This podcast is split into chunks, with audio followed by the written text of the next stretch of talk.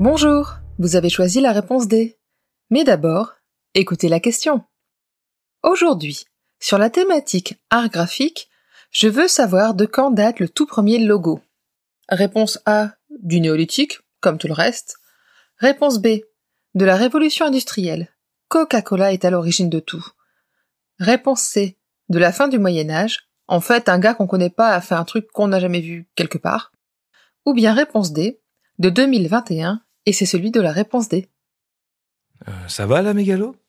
Je ne vais pas perdre de temps avec cette dernière réponse. Personne ne me croira. Mais j'ai bien envie de parler un peu de lui. Il est beau, hein? C'est Kevin qui nous l'a créé. Il a écrit le nom du podcast dessus, la réponse D.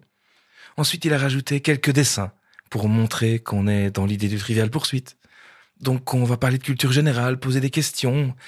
Et puis, il a mis un cadre autour, comme sur tous les logos de podcast. C'est comme ça, d'un coup d'œil, on sait de quoi il s'agit. C'est d'ailleurs ce que dit Alain Welloff des logos dans le lexique du commerce moderne. Je le cite. Le logotype ou logo doit permettre de reconnaître au premier coup d'œil une entreprise ou un produit. C'est une traduction visuelle de l'image de marque. Des logos, il y en a partout. La moindre marque, association, événement a le sien. Mais la République française en a un. Et contrairement à ce que l'on pourrait croire, ils ne sont pas récents. Malgré tout, on ne va pas remonter jusqu'au néolithique, même s'il y aurait des choses à dire, si on avait quatre heures devant nous. Depuis toujours ou presque les humains ont voulu se représenter et se distinguer. On peut penser aux hiéroglyphes par exemple, ou aux sceaux royaux. Les décorations sur les poteries de l'Antiquité permettaient de savoir rapidement de quelle contrée venait l'objet. Les tailleurs de pierre marquaient leurs blocs d'un signe spécifique pour savoir combien chacun en avait fourni pour une construction, et ainsi être payé en conséquence. Mais ce ne sont pas des logos pour autant. Penchons-nous un peu sur les blasons. Il s'agit d'éléments graphiques réunis ensemble afin de représenter une famille, un lieu. Pratique sur les champs de bataille pour savoir d'un coup d'œil si tu vas planter ton épée dans un allié ou un ennemi. Si on regarde les enseignes des artisans dans les villes du Moyen Âge, on pourrait aussi y voir des logos. Les populations de l'époque n'étaient que très peu lettrées, en dehors de l'aristocratie. Inutile d'écrire apothicaire sur la devanture d'un établissement vendant de quoi se soigner pour la différencier d'un autre commerce un symbole unique était plus efficace. Un peu comme aujourd'hui quand on repère de loin une croix verte sur une devanture, on sait ce que l'on va trouver derrière la porte. Tiens, je vais te donner un autre exemple qui va plus te parler. Les tavernes. D'abord en Angleterre au XIVe siècle, puis un peu partout en Europe, elles se sont vues obligées d'afficher une enseigne pour être reconnues de loin, pour faciliter les contrôles, entre autres. Certains ont mis des dragons, d'autres des coqs, des cochons, des chiens, des arbres. Ce n'est que plus tard que les établissements ont pris le nom de leur enseigne. C'est ainsi que l'on a pu dire Hé, tu viens? Je te paye une chopine au trèfle bleu. Et c'est pour cela qu'il ne s'agit pas non plus d'un logo. En effet, c'est un des points importants du logo. C'est que le nom de ce qu'il représente doit être un des éléments graphiques de la composition. Dans le logo Podcut, par exemple, il y a le carré autour. Je t'en parlais au début. Et puis il y a deux visages qui discutent. Ils sont à la place du C et du D de Podcut. Le nom du label, quant à lui, est en travers du carré avec sa typo. Or, ce n'est le cas ni des blasons, ni des enseignes des artisans et taverniers de cette époque.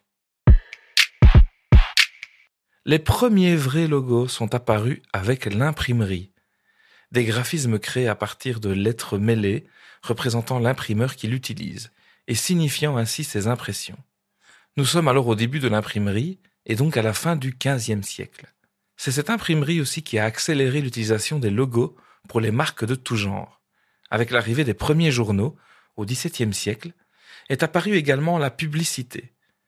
Comment faire pour un marchand de monocles pour faire de la pub pour sa boutique précisément, et pas pour tous les lunetiers de la ville? Il est alors difficile avec les imprimeries de l'époque de créer des visuels très spécifiques.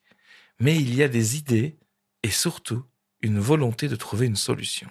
Et cette solution, elle arrive aux États-Unis au cours du 19e siècle avec la chromolithographie. Cette technique associée à la machine à vapeur permet d'imprimer en masse et en couleur. C'est en 1885 que le premier logo, tel que nous le connaissons et utilisons aujourd'hui, apparaît. Il s'agit du logo de Coca-Cola. Avec ses boucles, son rouge et son noir, il est déjà exactement celui que nous croisons partout en 2023, même si son style a un peu évolué avec les modes et les techniques de création. Donc pour finir, je dirais que les bonnes réponses sont les réponses B et C, la réponse B, la fin du Moyen Âge pour l'origine de l'utilisation de ce terme. Maintenant, il est impossible de savoir quel imprimeur a eu cette idée le premier et à quoi ressemblait son logo. Et la réponse C, la révolution industrielle, parce que c'est Coca-Cola qui a initié l'utilisation du logo marketing au point qu'il est impensable de s'en passer aujourd'hui.